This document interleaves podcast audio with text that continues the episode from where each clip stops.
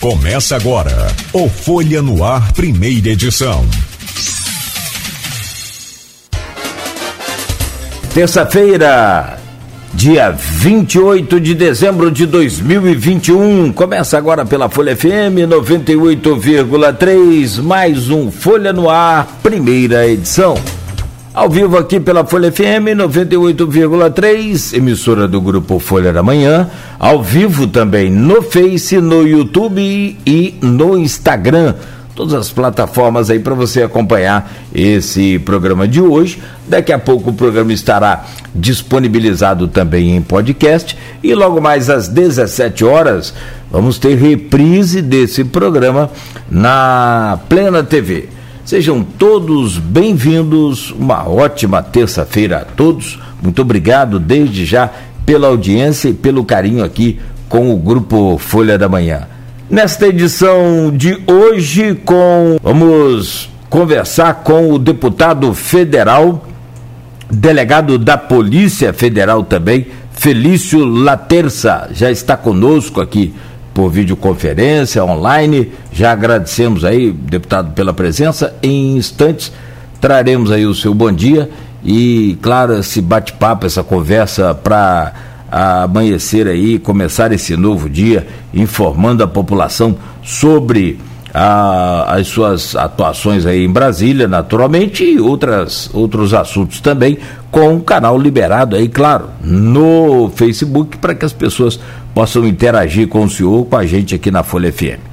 No oferecimento de Proteus Serviços de Saúde e Medicina Ocupacional, com a qualidade certificada ISO 9001-2015, Unimed Campos, cuidar de você. Esse é o plano. Laboratórios Plínio Bacelar e o apoio de Unicred Norte Lagos. Quem conhece, valoriza.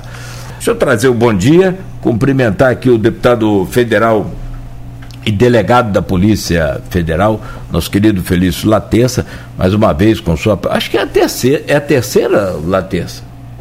Se, se eu, eu acho, se for a terceira vez, tem direito a pedir música. Pode ao final do programa pedir música.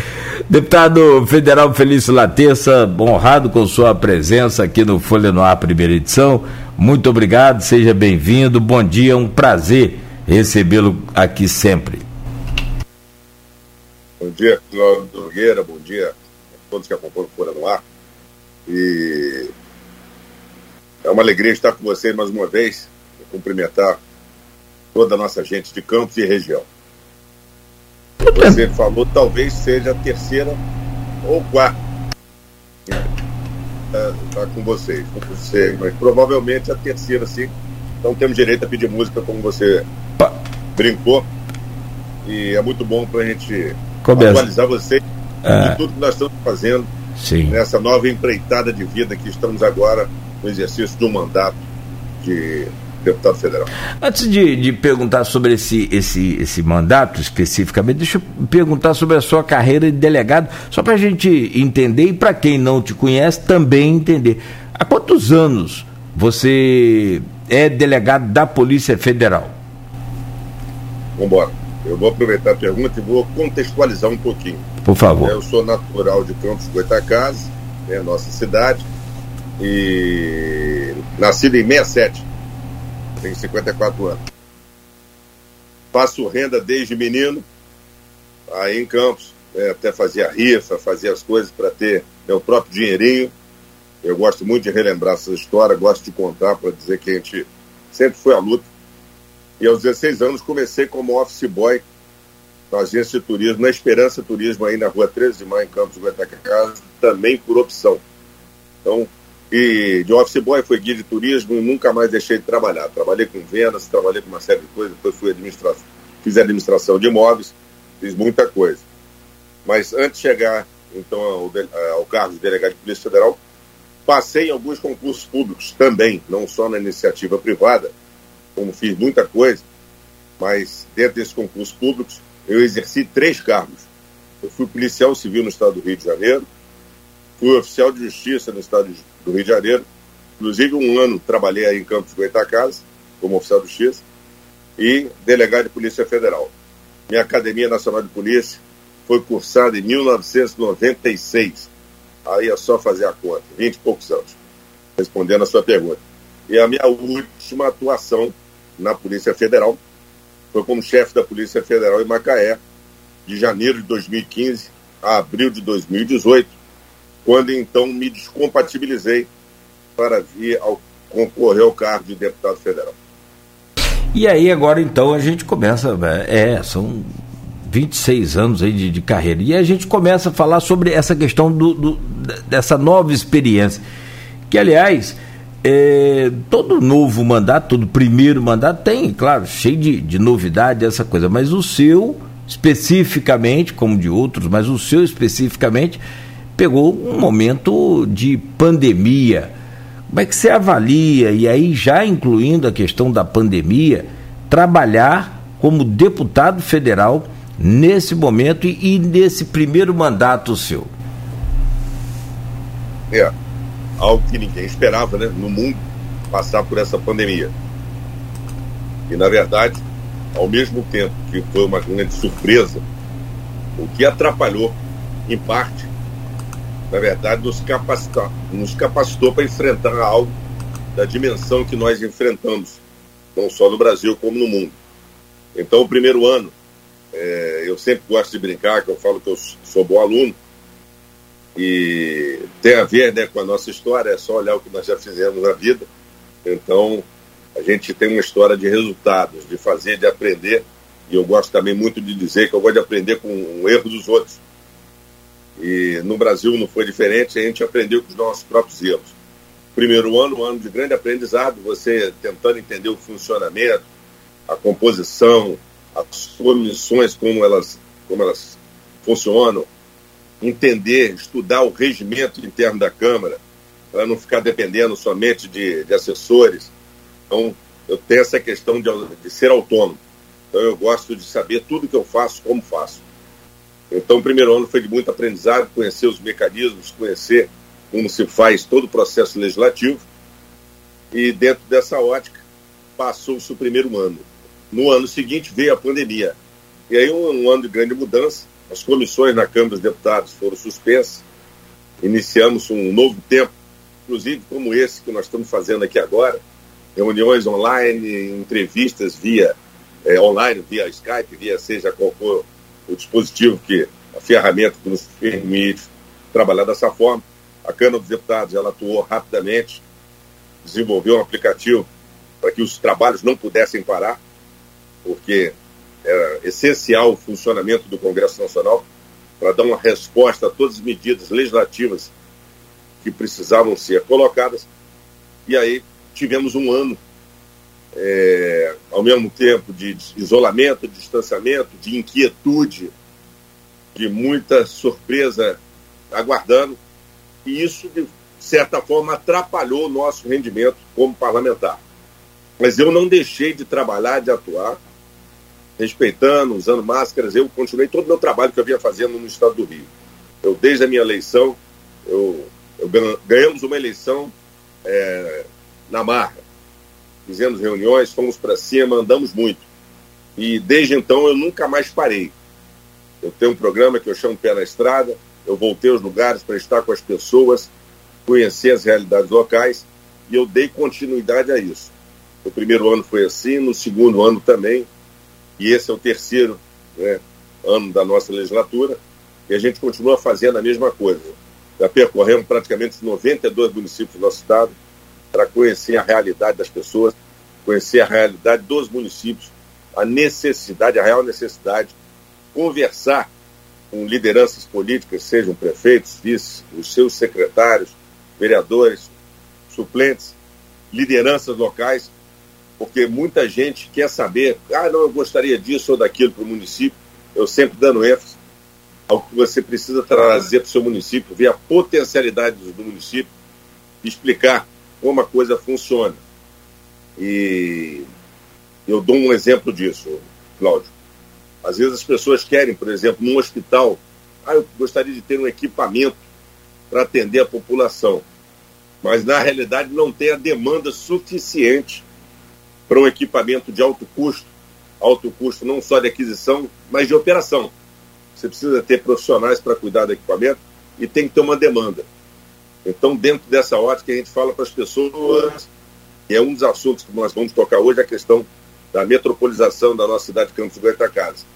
Isso é preciso a gente entender, né, a questão da macro-região, a gente fazer, desenvolver muito bem o nosso estado com relação à, à mobilidade urbana e a gente fazer a coisa funcionar.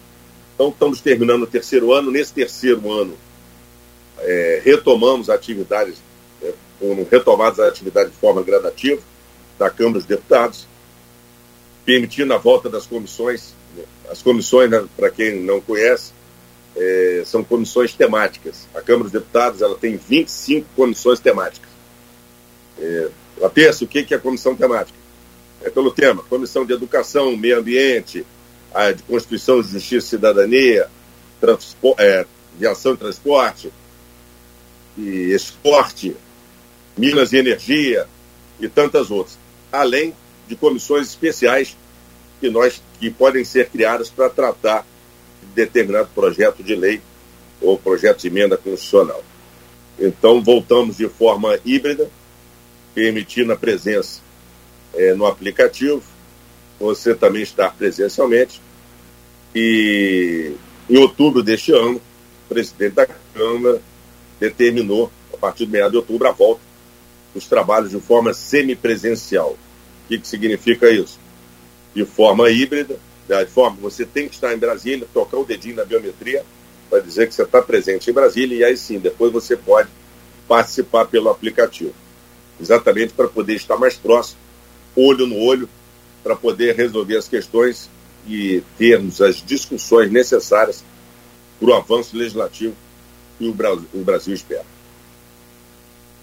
Uma coisa que eu percebi é, dessa questão do legislativo brasileiro e que aí mudou bastante e deve ter ficado um pouco ou bastante melhor, podemos dizer assim, bem melhor para legislar, porque o legislador ele não tem o poder da caneta, né, do executivo, nem de um, de um, de um, de um secretário quanto, né, quanto um, um prefeito, por exemplo. O executivo ele executa, já está dizendo. E aí é, foram as propostas impositivas da, da do, do, do orçamento. Eu acho que isso facilitou bastante. Ou seja, não só você propõe aquela o investimento para aquela determinada área, que tem várias eh, propostas, né? Tem a de bancada, tem as individuais, é aquela coisa que você pode detalhar para a gente. Mas isso facilitou bastante no que diz respeito ao seu relacionamento com o seu, é, é, com, com o seu eleitorado, com o, o seu é, colégio eleitoral, vamos dizer assim. Verdade. Você fala é, das emendas impositivas. Né? Nós temos as emendas impositivas, as emendas bancárias. Vamos explicar, sim, para o nosso ouvinte, para quem nos assiste, não só ouvinte, mas também a quem nos assiste. É, em regra, é fixado é, o orçamento da União e a cada deputado federal algo em torno, é, cabe algo em torno de 16 milhões e, e alguns reais. Tem, também temos a emenda de bancada. A emenda de bancada, quando fala, é bancada estadual, estadual federal, né? por estado da federação, Rio, São Paulo, Minas, Bahia e Amapá, e assim vamos.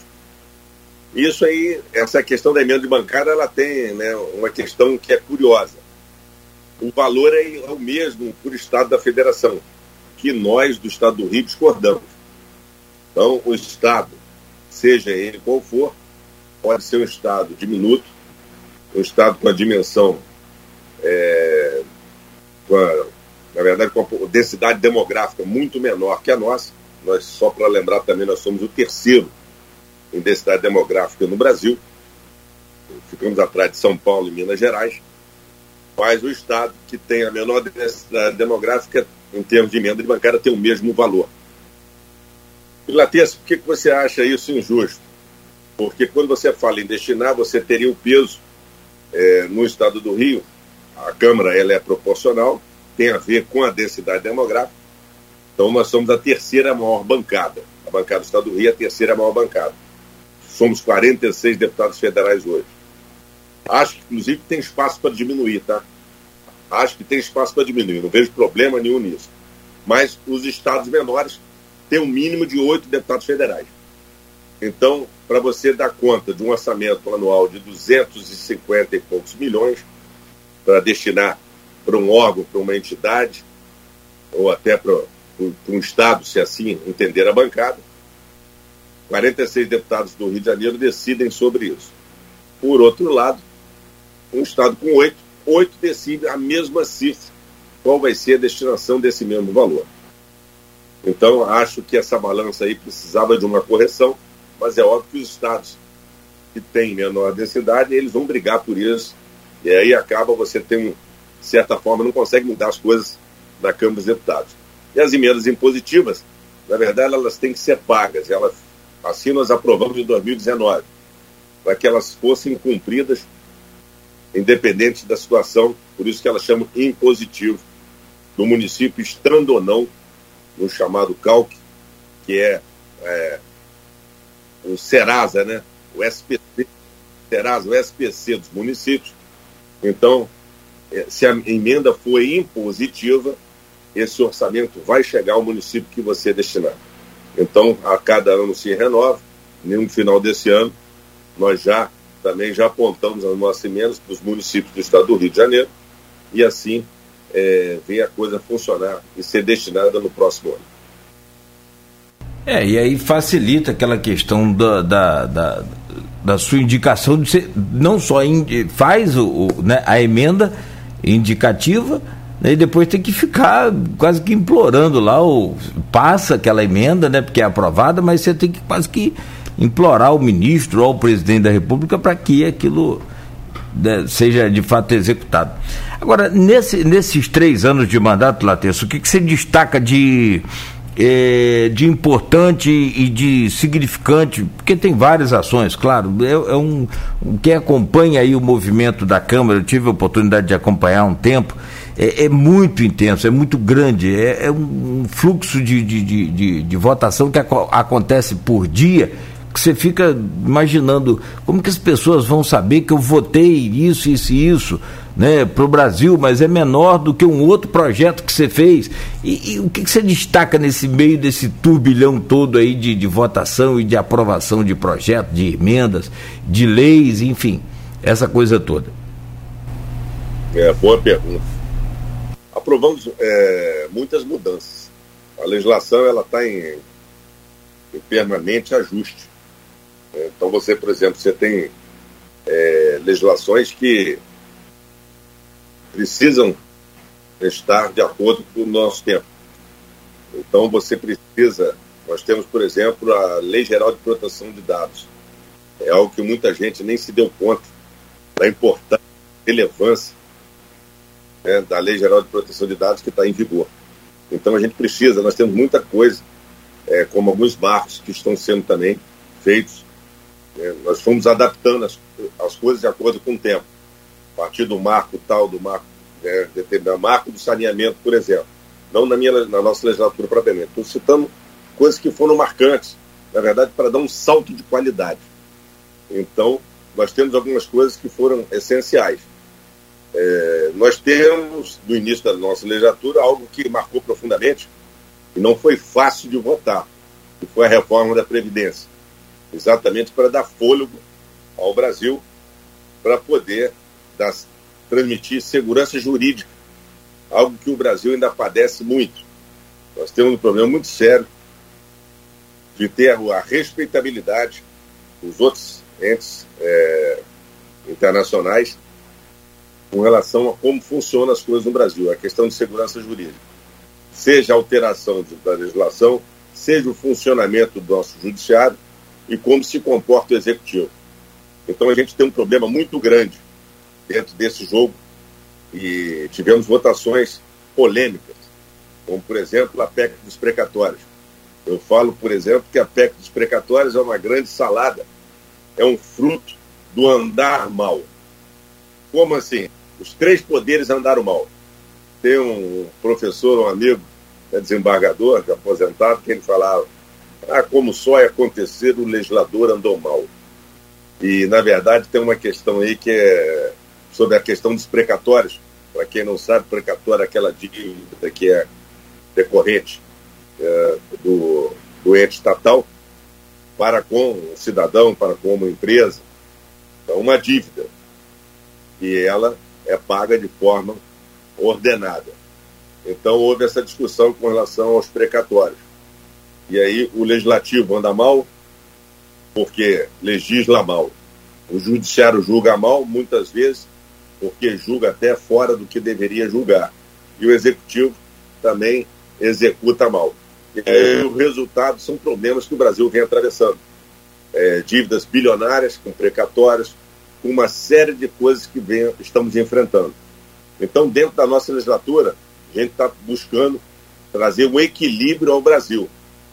Um equilíbrio dentro do que se busca para trazer segurança jurídica para que possamos ter investimentos do nosso país.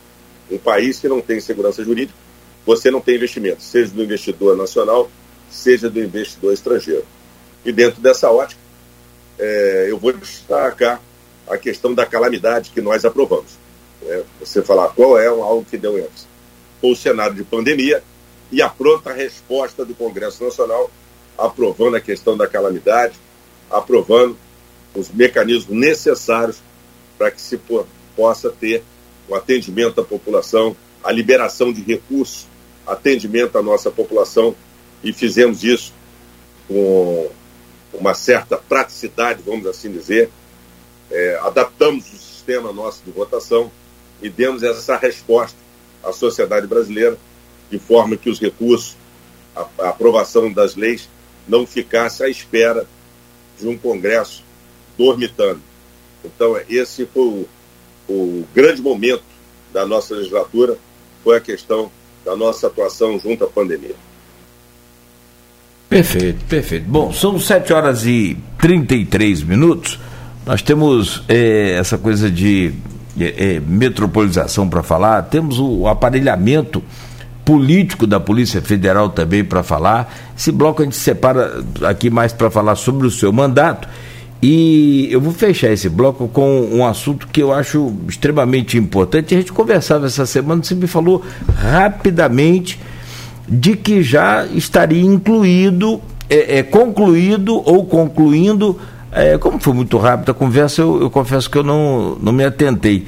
É, a sua parte nesse processo que eu vou falar aqui agora, que é um projeto de lei de autoria do prefeito atual de Campos, Vladimir Garotinho, de número 1440 de 2019, que reclassifica o, a, a, as condições climáticas de Campos transformando o nosso clima em semiárido. Rapidamente aqui em poucas palavras, e eu conversava na, a gente conversava aqui na semana passada com o presidente da Asfulucão, Tito Inojosa, e a gente citou o seu nome, citou o nome do Vladimir, naturalmente, que é autor do projeto, então, como deputado federal, e o senhor que é o relator do projeto. Aliás, quem revelou isso para a gente aqui foi numa das cobranças que a gente fazia aqui, numa entrevista anterior, eu mesmo me lembro de, de ter feito né, essa cobrança. E, e, a gente tem uma ligação muito grande com o homem do campo, está sempre aí é, antenado a esse assunto, a essa questão, e o senhor é relator desse projeto que transforma o, as condições climáticas nossas em, em, em semiárido, o que significa basicamente em uma ampla atuação né, do governo federal aqui na região e uma facilidade a acessos em equipamentos, máquinas, é, uma série de programas que vão de encontro, de fato, à necessidade ou às necessidades do homem do campo. Esse ano, deputado, é bem atípico, né? Choveu e, e deve chover, inclusive agora até na virada do ano, há previsão de chuva, mas choveu o que não chovia, pelo menos aí há, há muito tempo. Diz o, o, o Tito a gente sabe disso também há muito tempo, é, o homem do campo é que diz que são sete anos de seca e sete anos de chuva. Então, que seja assim, então, que tenha passado esses sete anos de seca. O senhor terminou, é, de fato, aí, é, essa parte, essa parte do senhor nesse projeto e como é que está esse projeto? Muito bem. Muito boa pergunta e muito importante para a nossa região, viu, Cláudio? É o projeto de lei 1440-2019. É, esse projeto é, está sendo tocado pelos campistas, vamos assim dizer. Ele é de autoria do então deputado Vladimir Grotinho, hoje prefeito da nossa cidade. E aí foi criada uma comissão especial. Quando nós falamos da atuação na Câmara dos Deputados, eu falei das comissões permanentes, que são 25, e falei que podem ser criadas tantas quantas o presidente da Câmara julgar para tratar as questões legais, seja ela um projeto de lei ordinária, lei complementar ou uma, até uma emenda à Constituição, uma comissão especial. Foi a mobilização, em especial da bancada do Rio de Janeiro, permitiu a criação de uma comissão especial. Essa comissão especial ela pode ser criada quando a matéria deve passar em mais três comissões temáticas da Câmara dos Deputados. Como também ela toca em finanças e tributação, toca em agricultura, toca né, na, na Constituição e Justiça, foi criada essa comissão especial para tratar desse projeto de lei. Então, ah, como, como eu disse, né, está nas mãos dos campistas. Na composição, a presidente da comissão, nossa colega deputada Clarissa Garotinho, e eu fiquei como relator do projeto tive esse presente para poder discutir essa é, uma questão que muito interessa o norte e noroeste fluminense, muito interessa. A gente sabe como sofre né, o agricultor da nossa região e aí eu, é, me coube a questão da relatoria. O projeto vai na terça já tem muito tempo, então vamos lembrar. 2019, mas ele foi do final do ano, 2019. 2020 não tivemos funcionamento de comissão. Então houve uma paralisação. Então em 2021 houve a retomada dos trabalhos depois de determinado período.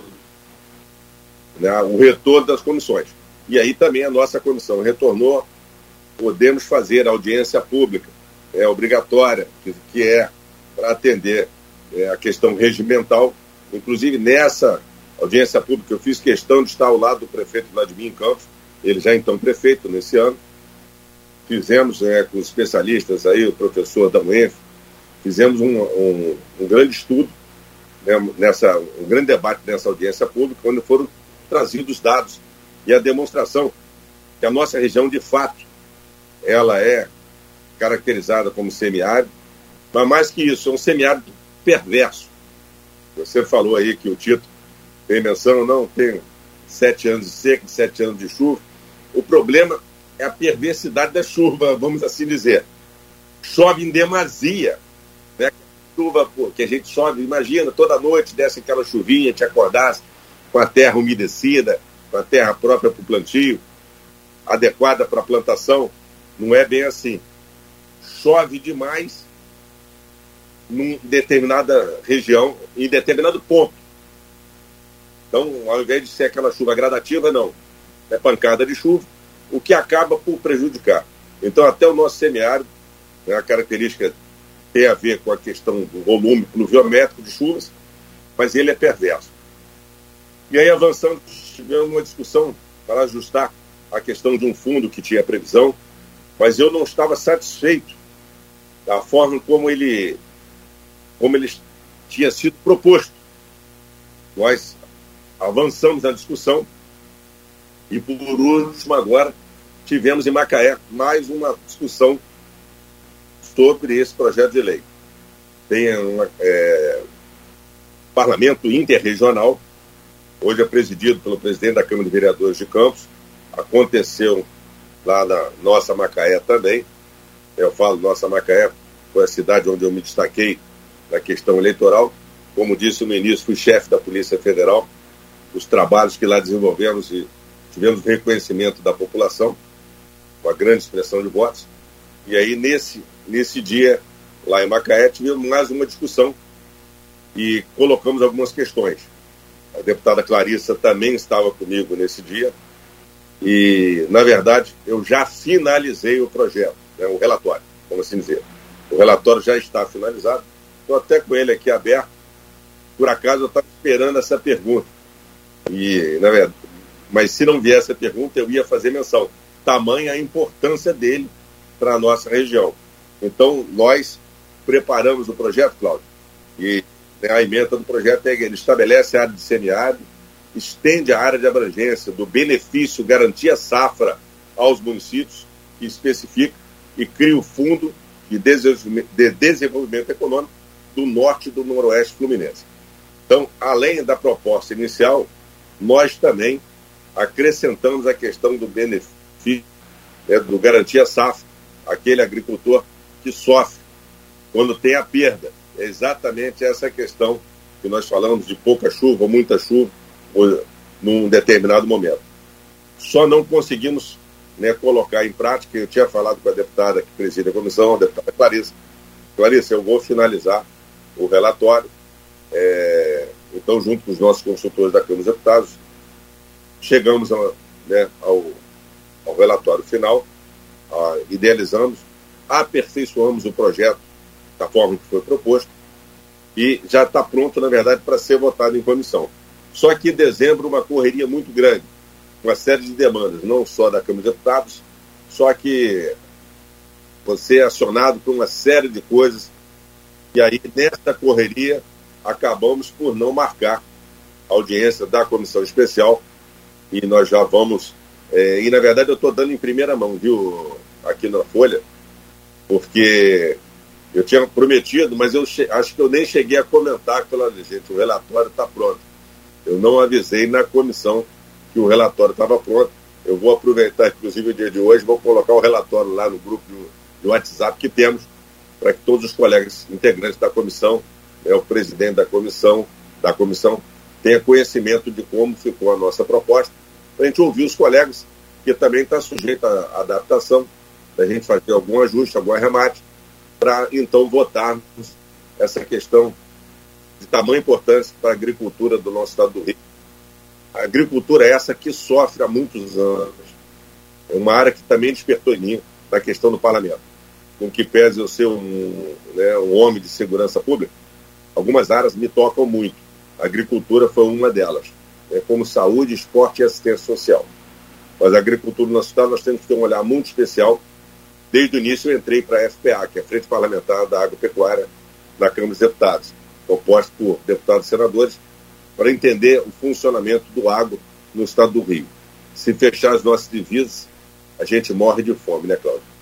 Porque nós produzimos, não somos autossuficientes porque, com tudo que nós, com que nós produzimos.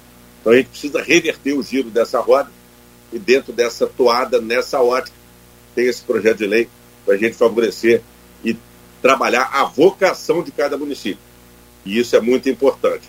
Por isso que o Latês anda tanto, coloca o pé na estrada.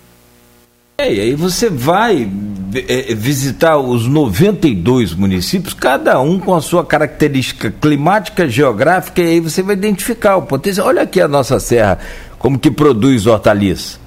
Mas ainda assim importamos do Espírito Santo. Frango, né? ovos, é tudo do Espírito Santo. Aliás, tem até uma, uma, Eu preciso fazer um intervalo, Laté, são 7h45, nós não fizemos o primeiro bloco ainda. Depois tem um amigo meu que reclama que não tocou a propaganda dele. É, mas tem.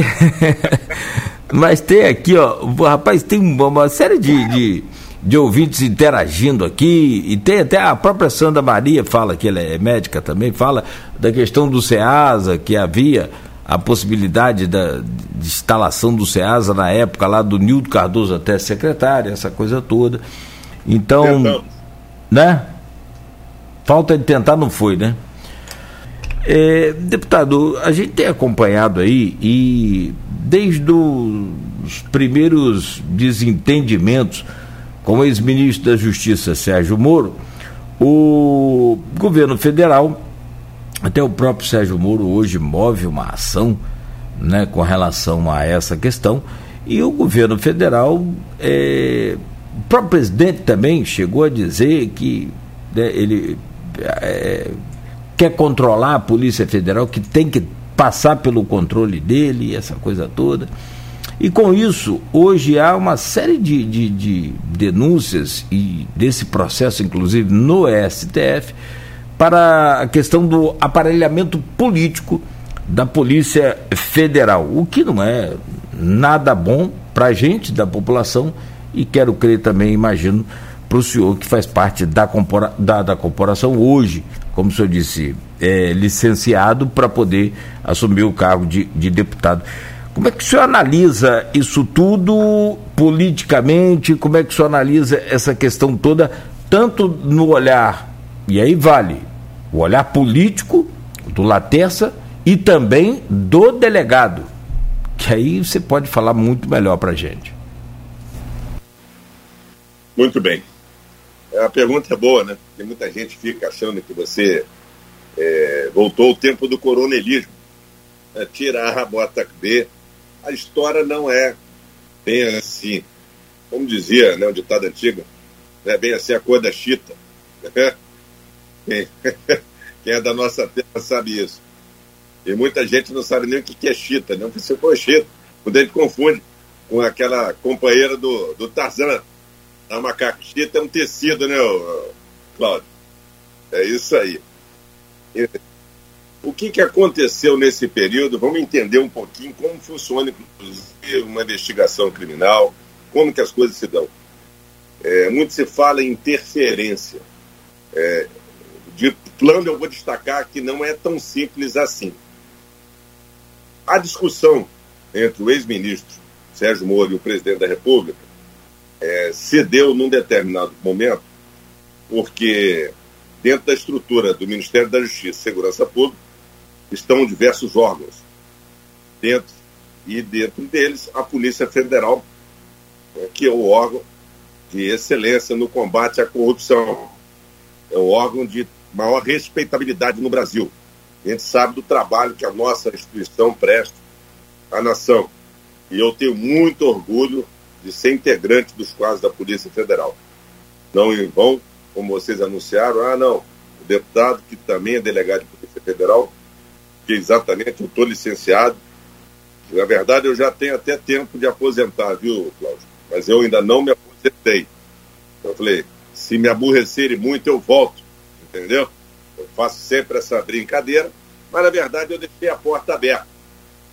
Eu não sabia quais, quais eram os desafios no exercício do mandato de deputado federal, então eu me licenciei do cargo. Então sou delegado de Polícia Federal, hoje estou deputado. E cabe, né, dentro dessa estrutura, é, está o órgão da Polícia Federal. Por outro lado, tem previsão legal que a indicação do diretor de Polícia Federal é indicação do presidente da República. Então, houve essa discussão lá atrás, ficou, vamos dizer assim, um dito pelo não dito, porque não, não vai haver interferência. Não, não estou interferindo, mas a indicação é minha. Eu estou presidente. Então, dizem é, que, não, eu, o próprio ministro da Justiça, época, que ele faria a indicação do presidente da, é, ao presidente da República. Ou seja, não presidente, é o senhor que nomeia sim, mas deixa eu indicar. Né? E aí houve aquela grande discussão em determinados momentos, porque falava que teria interferência em investigação. Quero dizer para todos aqueles que nos acompanham que não é bem assim, não é simples assim. O delegado de Polícia Federal não é como o Ministério Público, mas nós temos independência e autonomia no tocante à investigação. Nenhuma investigação que está tramitando em qualquer unidade da Polícia Federal no Brasil, é, ela tem um controle absoluto, não fica se vendo o que está fazendo. É óbvio que chama atenção alguma investigação que envolve alguma autoridade ou aquela que se transforma, como a gente fala, numa operação.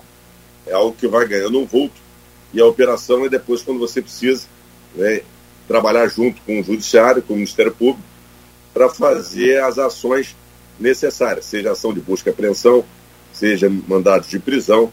Então, é o trabalho que nós desenvolvemos no curso. Antes disso, tem um trabalho de quebra de sigilo bancário, quebra de sigilo telefone e por aí vai. Isso se torna uma operação. Por exemplo, se fosse o Laterça presidindo determinada investigação, você fosse o chefe da delegacia, vamos assim dizer, e quisesse me tirar dessa investigação por alguma razão pessoal, você tem que motivar a sua decisão. Ela tem que ser devidamente motivada. Então, essa questão de ter ingerência não é bem assim. A Polícia Federal, ela age de forma republicana, mas é óbvio, também é passível de erro. Aonde tem o ser humano, né, tem o erro também. O ser humano não acerta sempre. Ele erra muitas vezes. Então, o que acontece é isso. Aonde tem a mão humana, você muitas vezes você tem até dificuldade da imparcialidade. E nesse caso, eu não estou falando nem da Polícia Federal, estou falando até do Judiciário.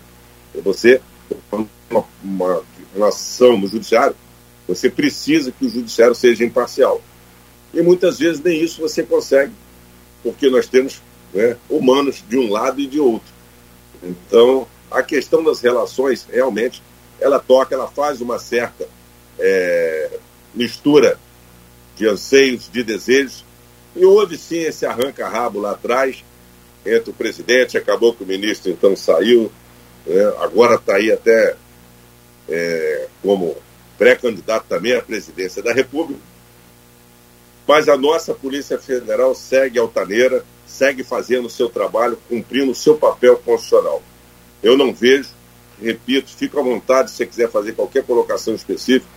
Eu não tenho resposta minha, que não tenho a pergunta, melhor dizendo, que fique sem resposta. Mas não tem essa interferência. Você mudar um diretor, você não interfere nas investigações que acontecem na ponta.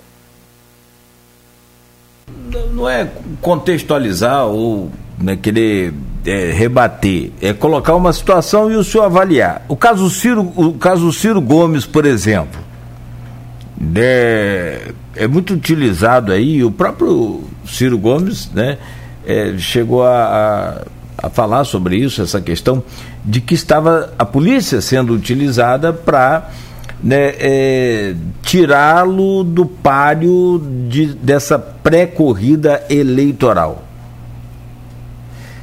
que pode se colocar, digamos, é, é, é, um, é um caso escancarado desse, é, entre aspas, aí, aparelhamento político da polícia? Seria isso? Olha, quem não quer ter problema com a polícia não comete crime. É muito simples. Então é fácil essa narrativa, e essa narrativa é dada a alguns políticos. Ah, mas eu estou sendo perseguido político, ah, porque eu gostaria, porque eu fui, aconteceu. É, com a questão do nosso presidente da República também, nós tivemos perseguições, não tivemos? Então, vamos, tá? Força de expressão. Tivemos perseguições. Ministério Público querendo investigar o filho do presidente, senador. Não, vamos investigar, vamos fazer. É, e aí é até interessante isso, porque da questão da movimentação financeira da época dos deputados estaduais, que eram 27 deputados estaduais, o, o senador Flávio, ele, na verdade, ele tinha, era a penúltima movimentação financeira. Aquele que movimentou mais, você não tem notícia até hoje da investigação. Cadê a investigação dessa, desse pessoal? Então, é óbvio que você pode, às vezes, é, questão pessoal, eu disse, né, são seres humanos, você conduzir né, preferir conduzir uma investigação ou outra. Eu não sei o caso do Ciro se isso aconteceu, aonde estava. Mas na verdade é o seguinte: não falta é crime né, para investigar. A frase que eu lapidei durante a minha vida também foi que tem muito bandido para pouco mocinho. Essa é uma realidade, uma triste realidade do nosso Brasil.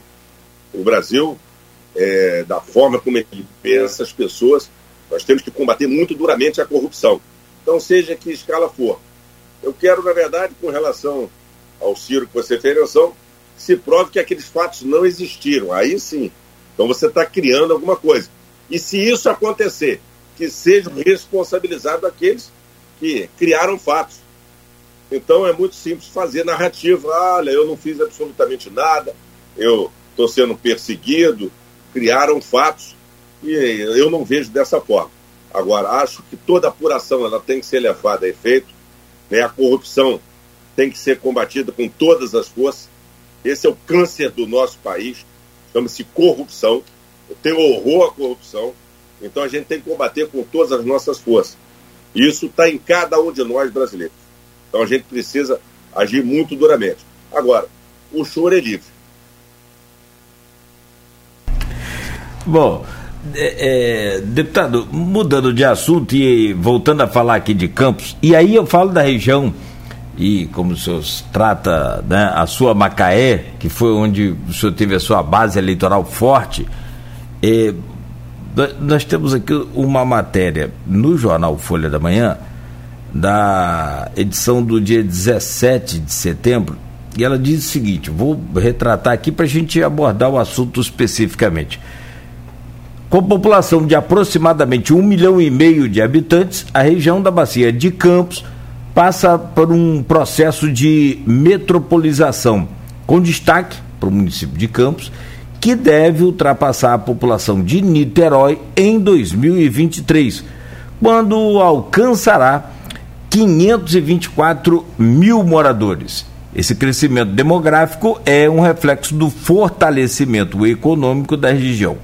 E quanto maior a população, maiores são os repasses de recursos, já que as transferências é, constitucionais têm como critério o cálculo das estimativas populacionais. Essa matéria está no portal, né, inclusive até hoje, e foi também no jornal Folha da Manhã.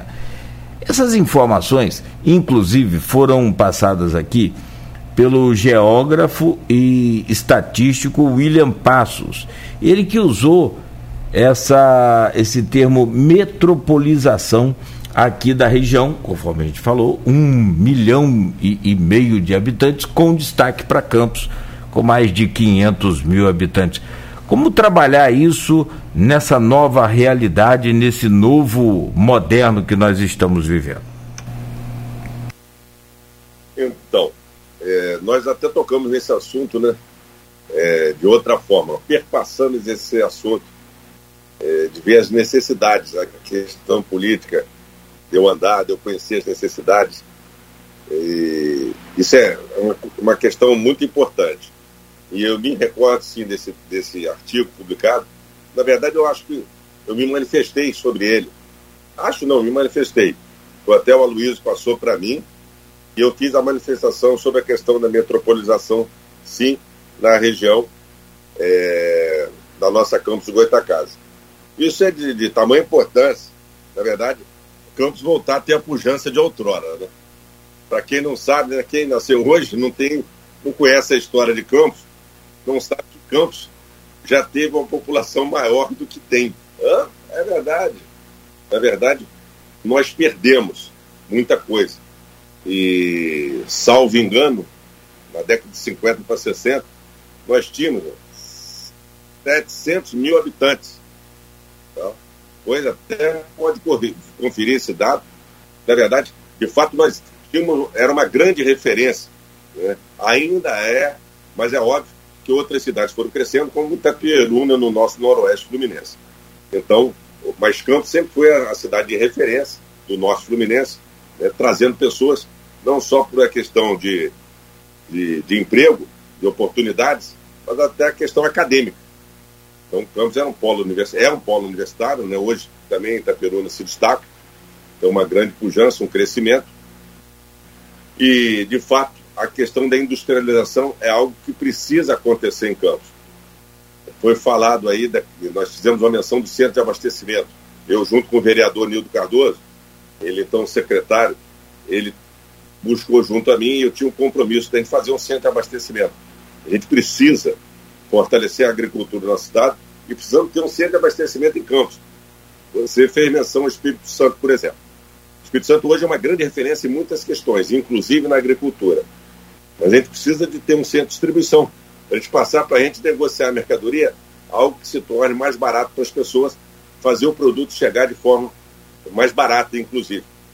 E isso tá, e a, falta a nossa cidade, por exemplo. Nós não temos isso em Campos de Goitacazes até hoje. Você não tem, né, como é conhecido, o SEASA. Na verdade, seria CEAS, que é Centro de Abastecimento de Campos de Goitacazes. Nós não temos isso na nossa Campos de Goitacazes. Então, a questão da monocultura, trouxe um grande atraso para Campos também. Um, houve um avanço. Então tem uma série de questões. Quando veio o petróleo, a questão do óleo e gás, muita gente cruzou os braços e falou, opa, deitei em berço esplêndido. E esqueceu também que isso é algo finito. Então, nós estamos trabalhando né, para poder mudar essa realidade de Campos. Hoje nós temos na nossa região o Porto do Açu, né, que está encravado aí em São João da Barra, mas que é nosso vizinho e tem uma hoje é um dos maiores investimentos do Brasil que está sendo feito no Porto do Açu. Então, a gente precisa de fato ter um olhar para Campos em razão do seu tamanho, de tudo que ela pode fornecer para a região. Agora, sem tirar as pessoas, esse, esse é meu raciocínio, sem tirar as pessoas das suas cidades. Eu, na verdade, gostaria de fazer um trabalho inverso, né, de voltar o homem para o campo, exatamente dando oportunidade para aquela pessoa, mesmo aquele que tem agricultura familiar, que vive da agricultura familiar, que um dia um filho saiu, que ele possa voltar para sua casa para continuar a produzir e aumentar a produção da sua família. Esse é um desejo. Mas para isso a gente tem que fazer um trabalho em toda a região. E esse trabalho, por exemplo, de mobilidade urbana é essencial. Coisa que também nós não temos. Então tem que ser desenvolvido um trabalho pensando nas cidades que têm a capacidade de fornecer mão de obra, suprimento, tudo aquilo da melhor forma. Eu, nós demos o um exemplo aqui da questão da saúde. Você não pode ter, por exemplo, alta complexidade, grandes cirurgias nas cidades menores. Por quê? Você, primeiro, o hospital não tem condição, você não tem profissional para isso, você não tem demanda para isso. Então, essa é a questão que envolve a questão da metropolização, como foi dito. E por isso, nós trazemos o aumento de recursos. Aumenta-se o investimento. Então, isso é algo que a gente precisa trabalhar com esse foco e valorizar não só as cidades vizinhas, e sem vaidades. Isso é outra coisa que precisa.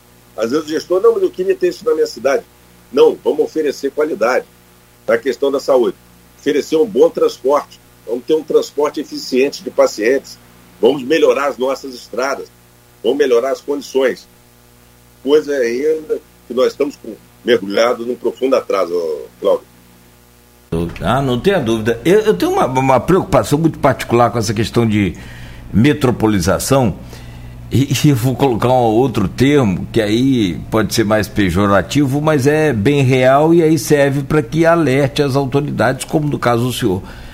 Eu tenho muita preocupação com a favelização, porque é, é assim é muito comum você chegar fora de campos e ouvir a pessoa comentar, ah, lá o Porto do Açu, que muitas às vezes a pessoa confunde Porto do Açu com Porto de, sei de Campos, na verdade é de São João da Barra geograficamente, mas economicamente é de toda a região, né?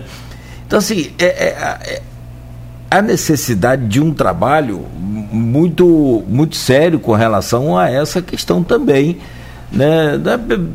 O termo favelização é, na verdade, aquilo que você já sabe, já conhece, como por exemplo em Duque de Caxias, em outras áreas aí do país, que promete aquela, aquele boom de crescimento e na verdade não é bem assim. A coisa é, tem dificuldade, você precisa ter nível, no mínimo, de conhecimento técnico, se não de terceiro grau, e aí você vem de longe é muito comum você ficar desempregado e aí passa a, a ser totalmente dependente das ações do poder público. Então tem que, tem que planejar isso muito bem. É um momento muito importante para se discutir isso.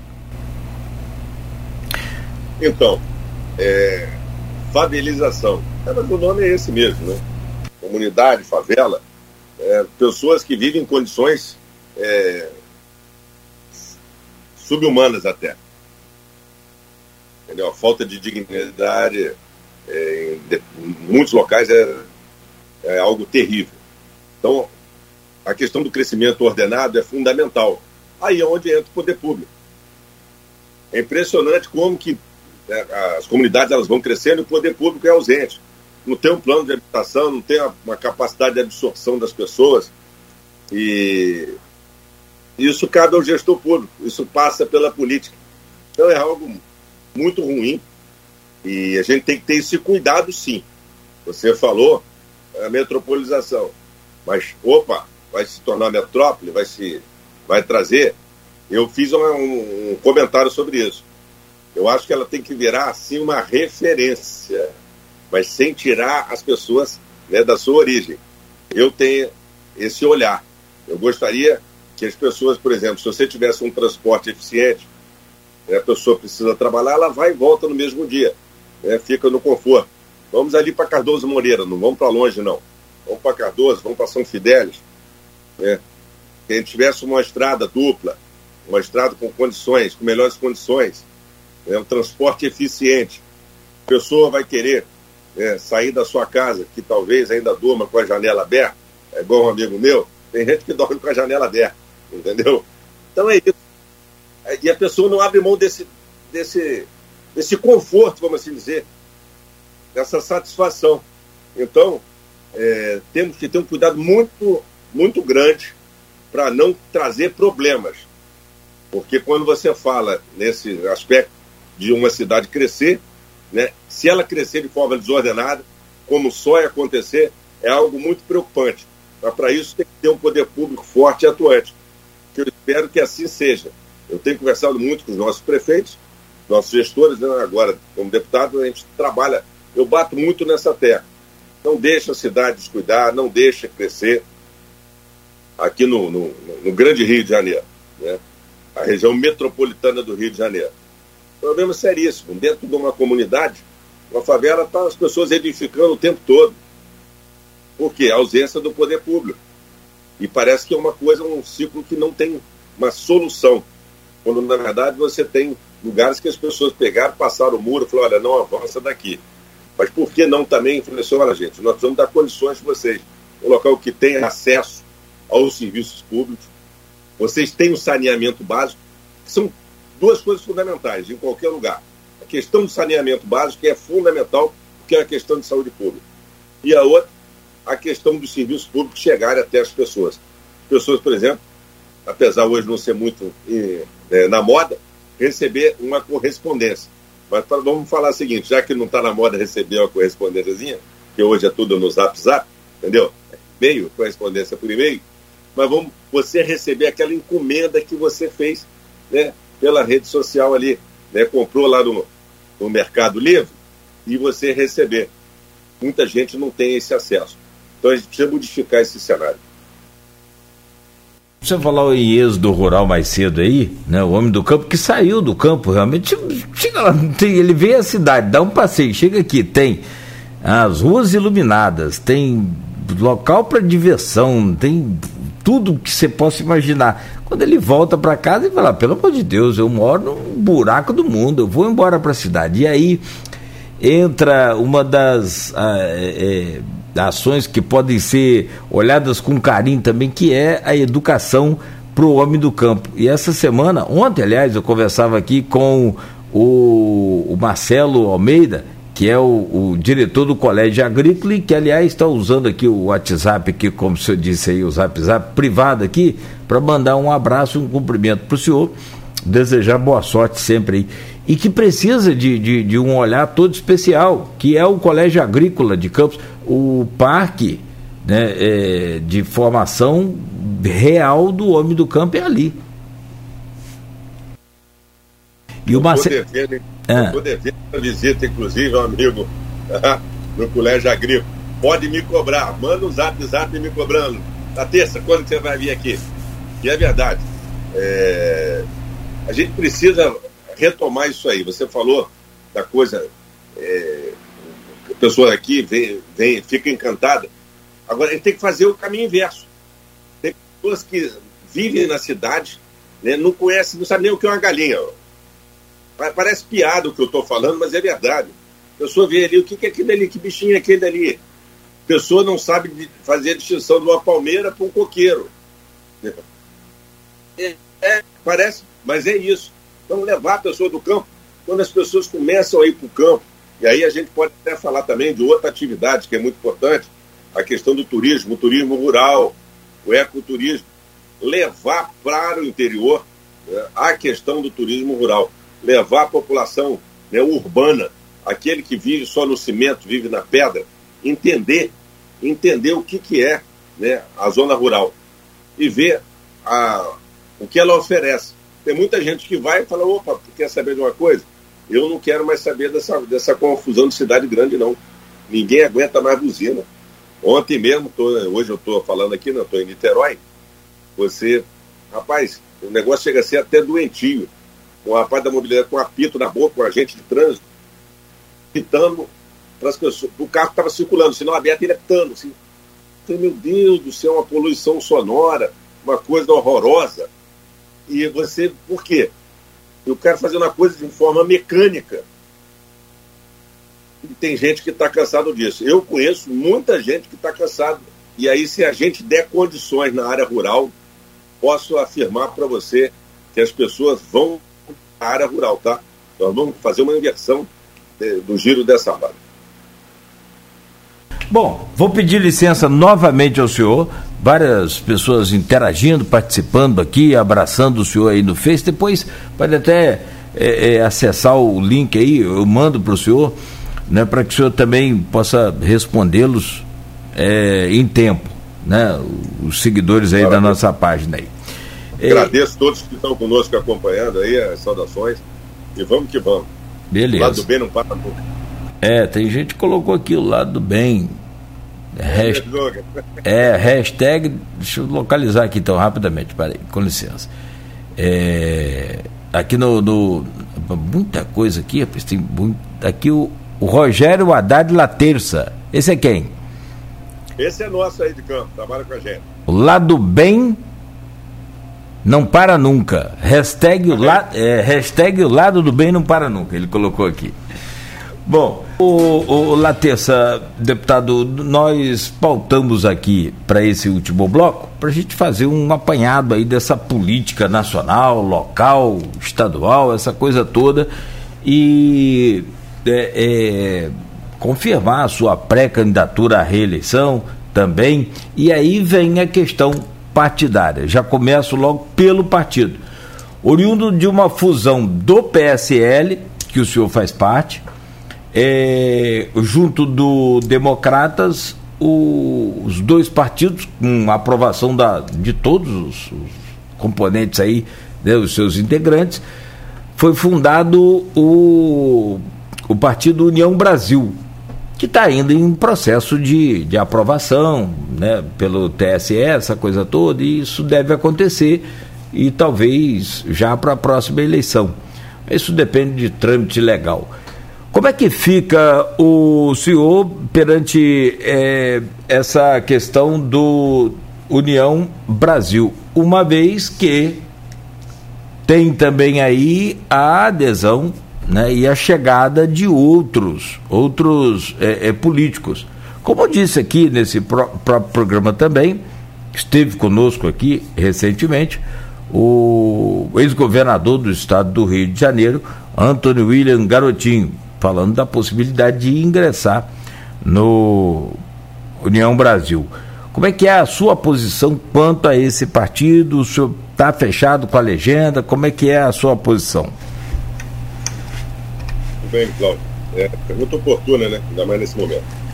Vou começar respondendo que eu venho para a reeleição, deputado federal, sim, para continuar combatendo as trevas. É, é isso mesmo que você ouviu. Continuar combatendo as trevas de tudo que eu fiz na minha vida, é, nada é tão difícil de fazer acontecer, mas nada também, por outro lado, é tão grandioso. Ah, você não sente saudade da Polícia Federal? Sim, sim. É, mas como deputado federal a gente pode fazer muito mais pelas pessoas, inclusive pela própria instituição Polícia Federal. Então, o exercício do mandato de deputado federal é algo realmente grandioso, mas não é simples, né? A tarefa, né, como a gente costuma brincar, para amador. Então eu venho para a reeleição. A questão do partido, é, de fato, caminha é, para a sua fusão. Você colocou muito bem, colocou o time, foi, é, houve aprovação tanto do lado do PSL como do lado do DEM no caminho da fusão. Nós fizemos esse, essa aprovação e hoje ela está em fase de homologação conjunto com o Tribunal Superior Eleitoral. Sem essa homologação não há fusão. Mas como os requisitos, critérios estão sendo cumpridos, acredito que o caminho será a criação do União Brasil 44, e esse vai ser o número da legenda. Muito que bem. No, no estado do Rio, as coisas é, mudaram de mãos. Nós já tivemos aqui é, eu fui até o vice-presidente do partido no Estado e houve uma mudança. Né, no, em maio deste ano, salvo engano, o prefeito de Belfort Roxo, o Vaguinho.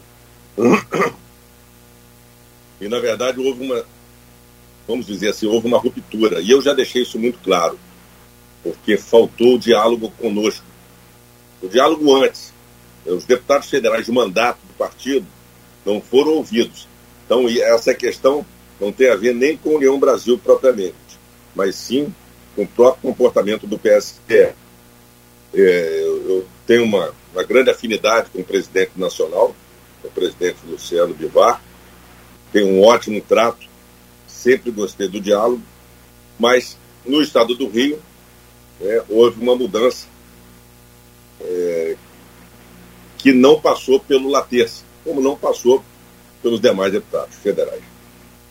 E isso aí trouxe é, uma certa ruptura, como eu disse. Daí veio a fusão.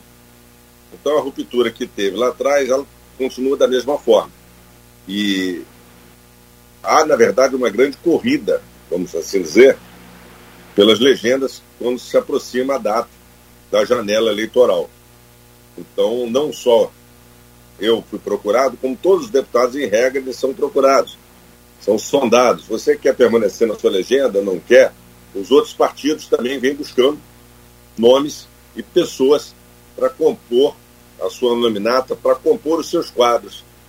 E isso tem acontecido de uma forma geral.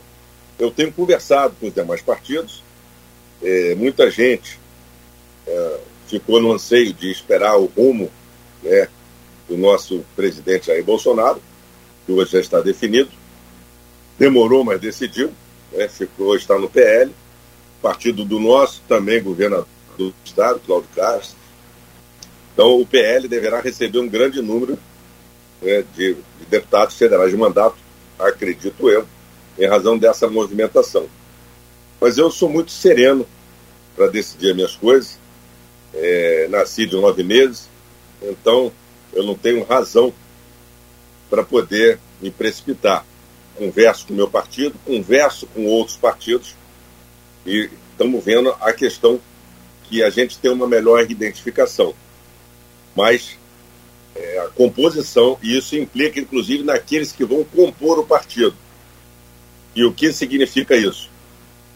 Não sendo é, dirigente do partido, como não sou atualmente, não cabe a mim decidir o ingresso de A ou B na nossa legenda. E isso não me apraz. Então, eu quero estar num partido que eu possa participar das discussões, em que eu seja ouvido. E ser ouvido é simplesmente ser respeitado. E isso faltou em dado momento no partido que nós estamos. Então, nós vamos continuar conversando, vamos ver como isso vai se desenhar se de fato vai se firmar o que está aí, e aí nós vamos buscar o nosso caminho. Já dá para revelar que caminho é esse? Tem uma tendência? Porque, como o senhor disse, essa janela partidária acontece sempre seis meses antes da eleição, né? Então, pelas minhas contas aqui, eu acho que é abril. Março. Ma março. Março. 2 de abril, se não me engano, ela fecha. Fecha, fecha em abril, isso.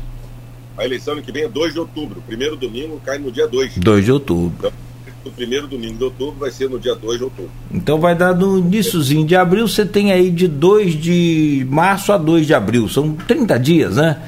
Para essa janela. Segue para o PL? O PL tem conversado comigo. Na verdade, é, até a questão ideológica, quando nós falamos aí sobre o lado do bem.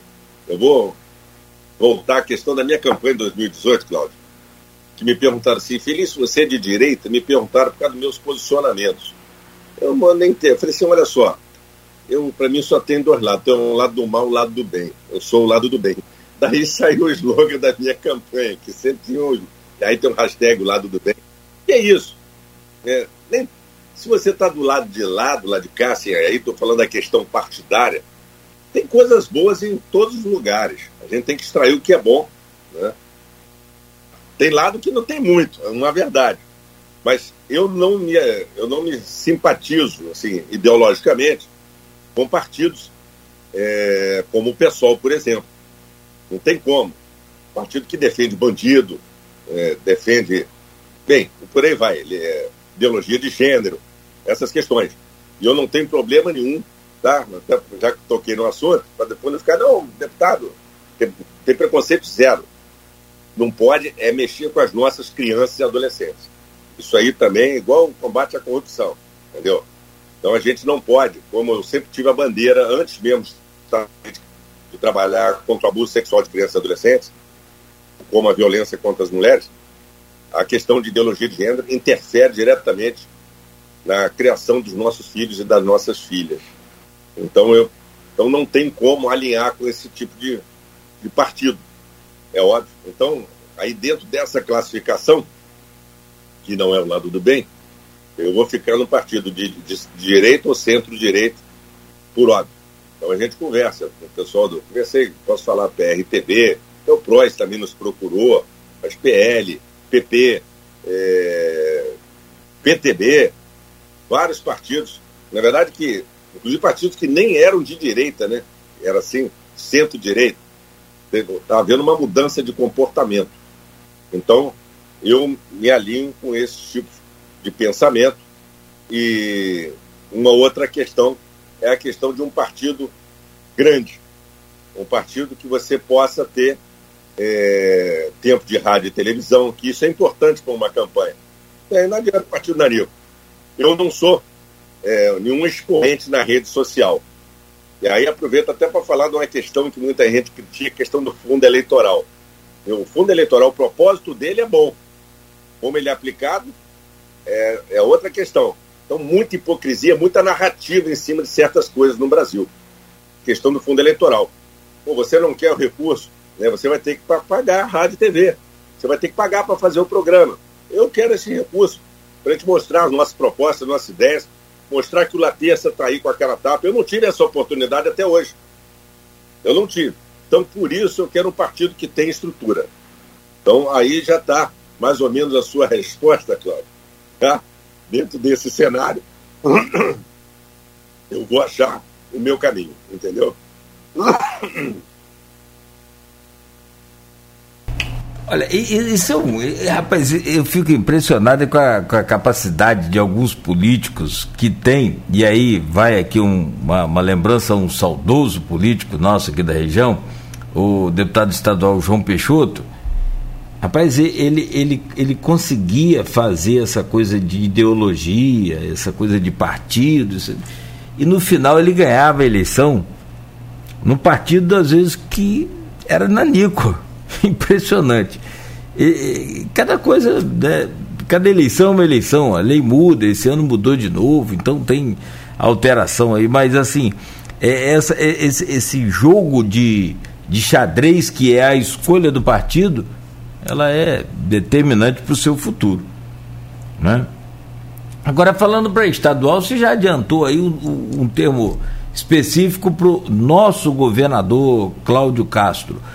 Como que você vê hoje esse, esse, esse atual cenário? Hum, o que, tem, o que temos hoje, que é o, o Eduardo Paes, como disse o Aloysio aqui, para o próprio Eduardo, e que ele até gostou na época, Rio, é, o Eduardo Paes como a noiva preferida de todos os candidatos. É, tanto é que teve um agrado agora do próprio governador com a queima de fogos, aquela coisa, tudo pode se entender assim, né? Ou não, mas politicamente pode se entender assim. Queima de fogos que eu me refiro é na, no Réveillon né, é um, uma vontade do, do, do, Eduardo Paes, do comitê também que combate ali a, a pandemia, autorizando aquela coisa toda, e o, e o próprio governador também assinou, e né, beleza. Muita gente comentou, o próprio Luiz falou: isso aí é sem dúvida nenhuma um agrado à noiva. Que o Eduardo é, campeão de voto no, na cidade do Rio de Janeiro, tanto que ganhou a eleição novamente.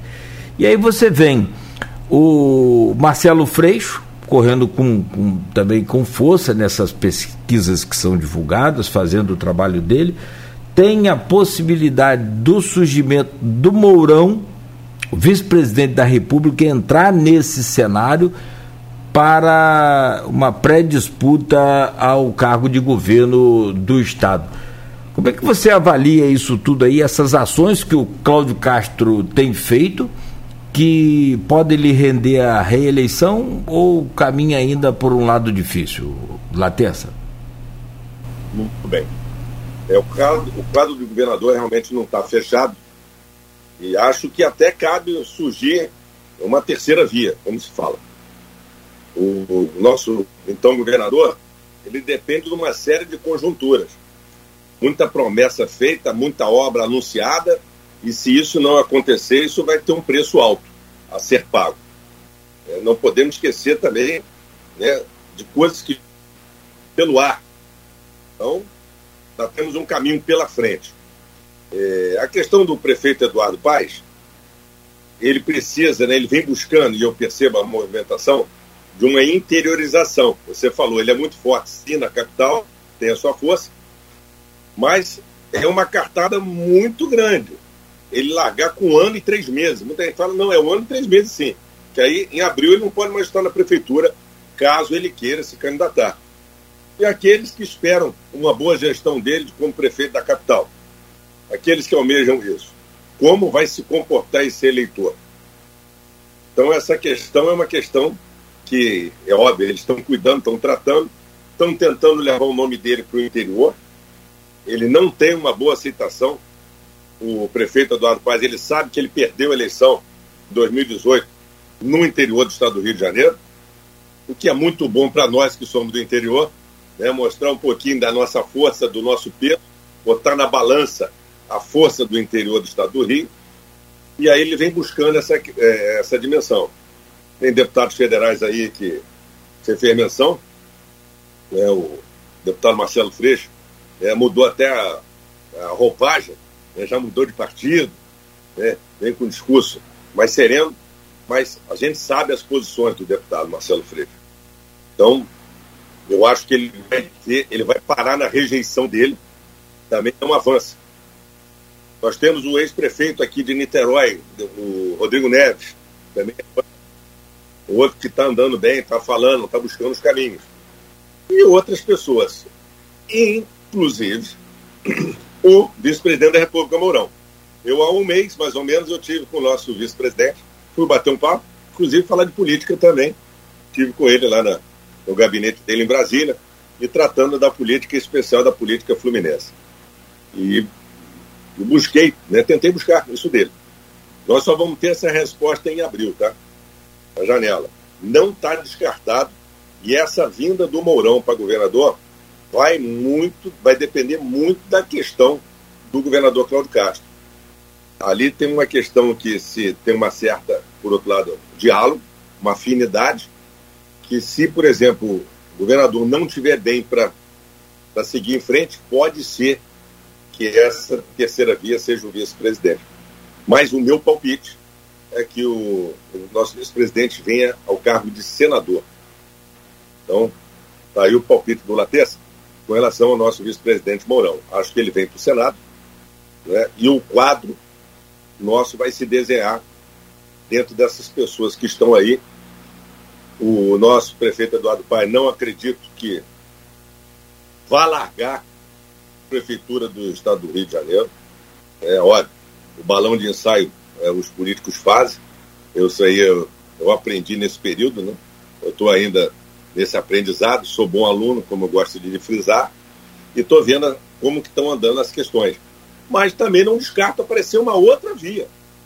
Alguém, um outro deputado federal, assim, não, peraí, peraí, não candidatar essa vaga aí. Né? Nós tivemos ah, o fenômeno e a decepção, o Nilson Suítes. É, outro, outro pode surgir. Pode sair de alguém e falar assim, não, peraí, não está bem, até dentro dos próprios quadros né, hoje de deputados federais e deputados estaduais do nosso estado. Então, esse, nós vamos ficar com essa resposta. Na verdade, essa resposta nós só vamos ter em julho, mas em abril ela já vai estar desenhada. É, sobre o Eduardo Paes, ele garantiu aqui nesse programa que não vem, não vem, não vem candidato. Não é, não será candidato de forma nenhuma nas próximas eleições ao governo do estado do Rio e que lança o, o, o presidente da OAB. O candidato dele é declaradamente o, o pré-candidato dele, na verdade, é o, o, o presidente da OAB. Isso ele disse garantiu aqui nesse programa. Por isso, então, surgiu o termo cunhado aí pelo Aloísio, a, a noiva, a noiva preferida. Então, é uma questão de, naturalmente, de, de, de, aguardar aquilo que você falou. Às vezes é um balão de ensaio, às vezes é um. Né, tudo pode acontecer. É política, né? Maga, Magalhães Pinto que falava isso. É igual nuvem, né? É, é verdade, essa frase é do Magalhães. Política é igual a luz. Você olha, baixa a cabeça, sobe, já está de outro jeito. Aqui em Campos tem. Ah, aqui em Campos tinha o Feijó, Feijozinho, você conhece, deputado federal. É, e falar aqui que aqui em Campos a política até só falta boi voar. É outra frase também inteligente. Agora, o, o, ah, pois não, Lattes, pois não. Como eu te falei, é muito balão de ensaio. E faz parte da política isso. As pessoas vão testando, vão colocando seus nomes, mas o prefeito ele tem interiorizado, mas essa noiva preferida dele aí, não. Isso aí eu acho que não, não chega, acho que nem entra na igreja. Entendeu? Então vamos, vamos aguardar. É, ele garantiu que não, não, não, não, não é candidato. Vamos aguardar. Mudando para o pleito nacional, e aí vem-se uma série de pesquisas aí sendo divulgada praticamente a, a cada semana, nessa reta final até o Natal.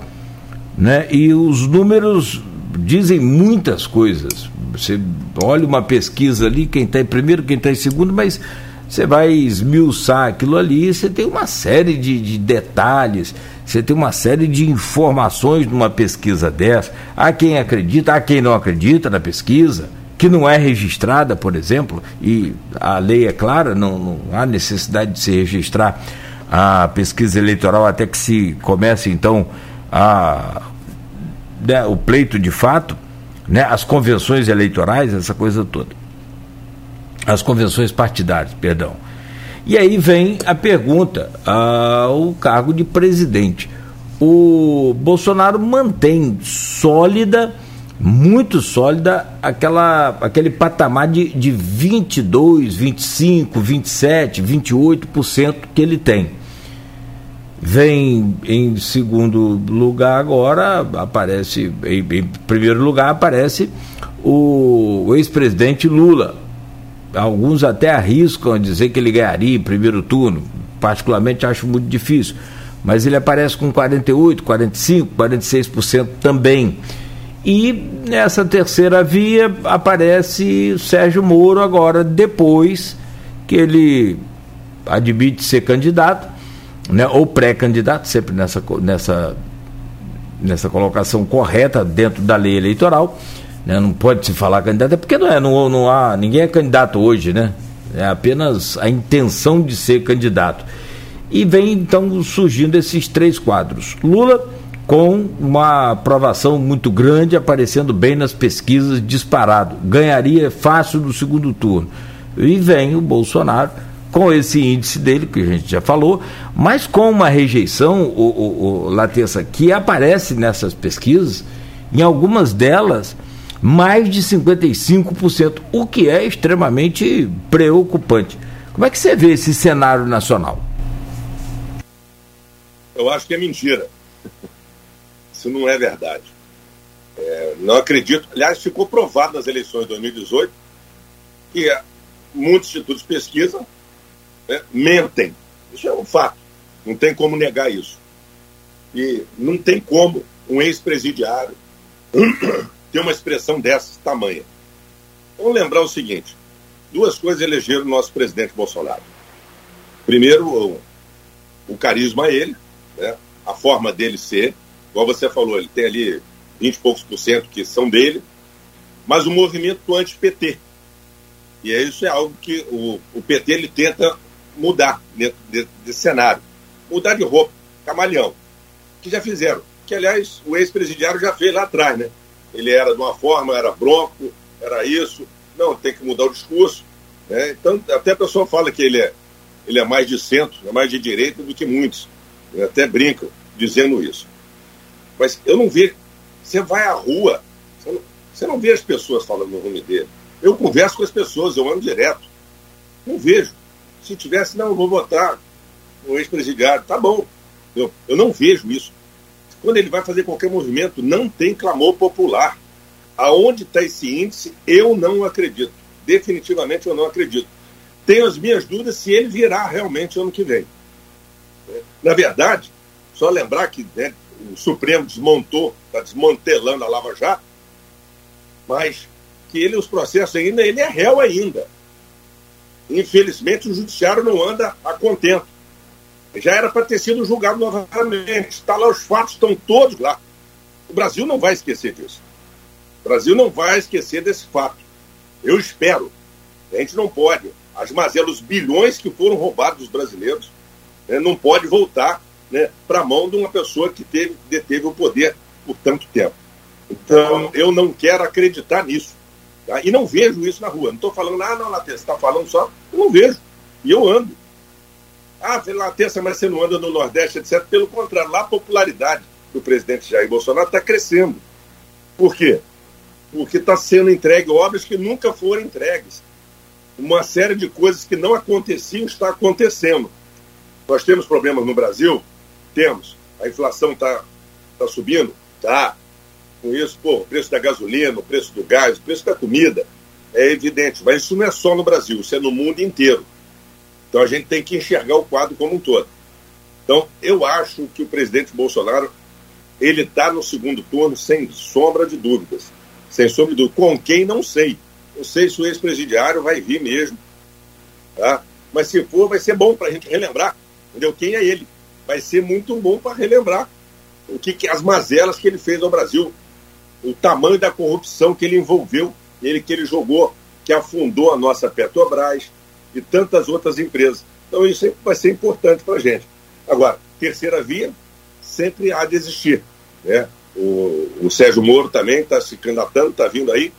Então, ele, ele pega muito bem essa fatia do anti-PT.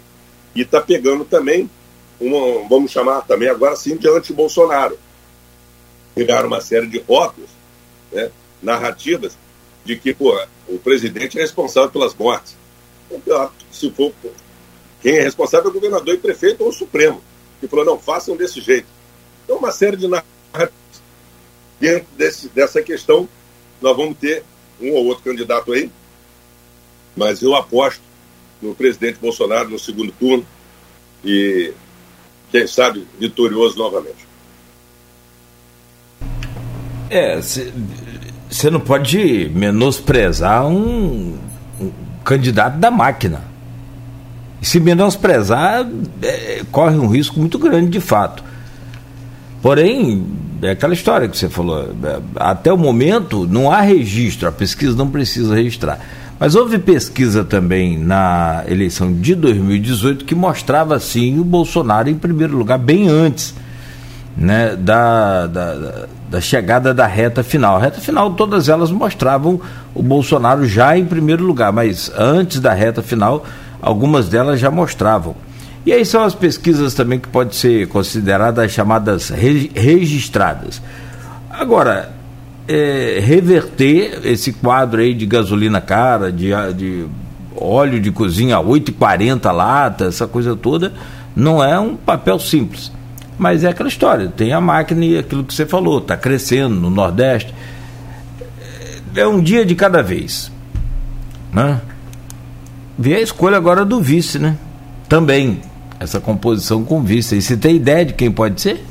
Sai do PL?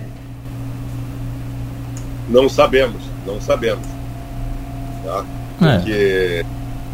deve vir uma, uma composição para fortalecer? Tem uma conversa que o vice Sim. seria do PP. O presidente teve quase no PP. Repete aí e... para o pessoal não pensar que é PT. Não, PP, progressistas, é. Progressistas. Não faz brincadeira. não, não brinca com o que é sério, não, malandro. Tá. Brinca com o que é sério. Talvez, é, mas isso aí vai depender de muita conversa. É, provavelmente os progressistas, o PP, vai estar na base, o presidente, vai estar coligado. E, se não oferecer o um nome, pode ser que vai, vai estar na base de certa, toda forma. Essa é a conversa que já é, tem esse alinhamento. Então pode ser o candidato, o vice-presidente venha do, do progressista. Bom, meu caro Latessa, são nove horas da manhã. Poxa, conversamos, acredito que bastante. Né? Como você disse, Cláudio, só se for para falar do que eu já fiz aí, tem que ser o programa inteiro, logo no início do programa. Mas a gente acho que otimizou bastante o tempo aqui. Espero que tenha sido né, interessante também para o ouvinte essa entrevista, esse bate-papo.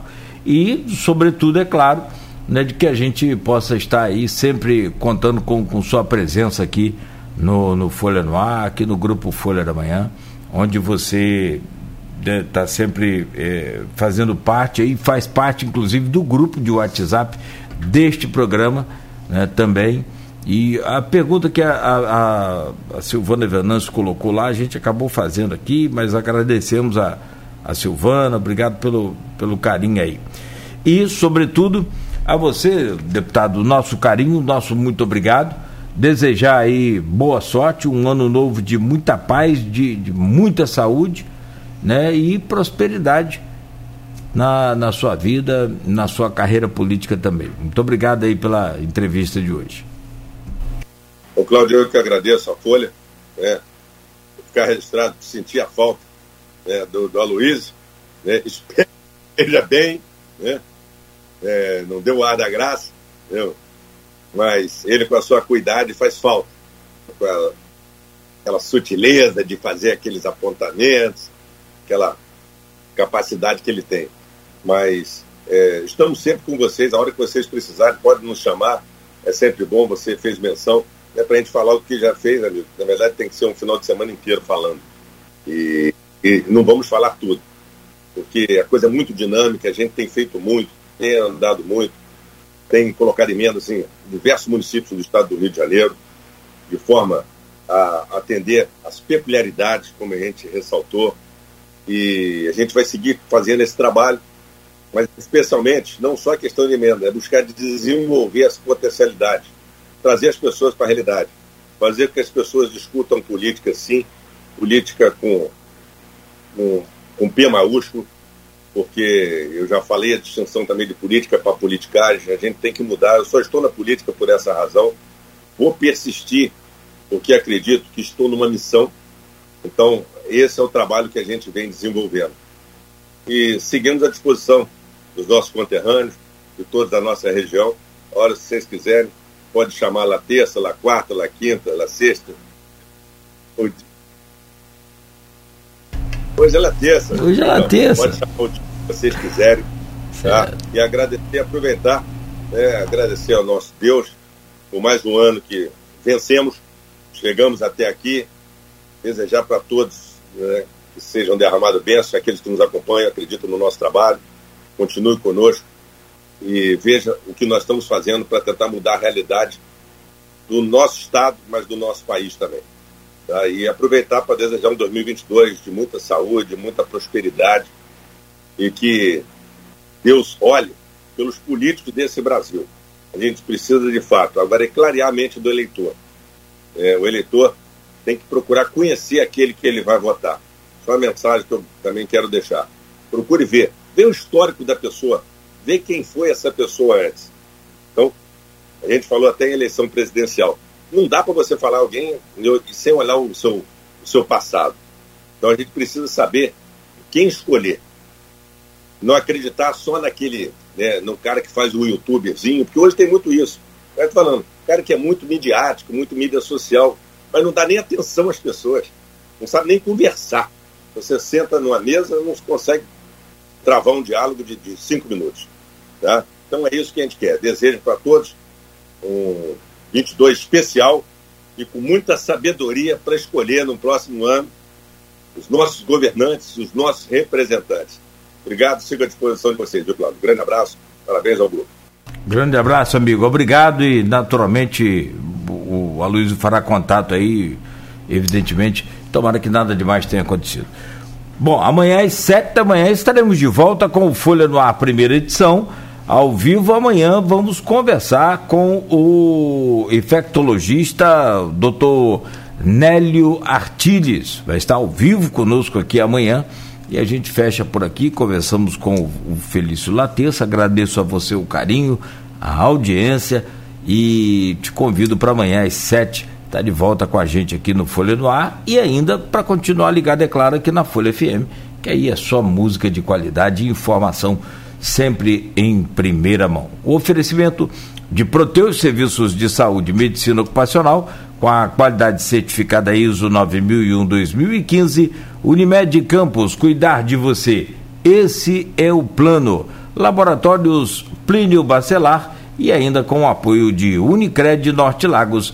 Quem conhece, valoriza.